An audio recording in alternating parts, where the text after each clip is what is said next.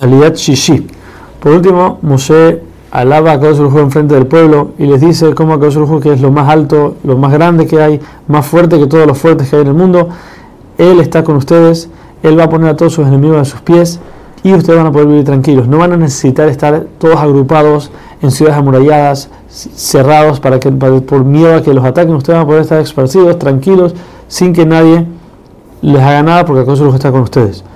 Dice, les dice, dichosos son ustedes que es un pueblo que está cuidado todo el tiempo y salvado todo el tiempo por Akadosh Baruj.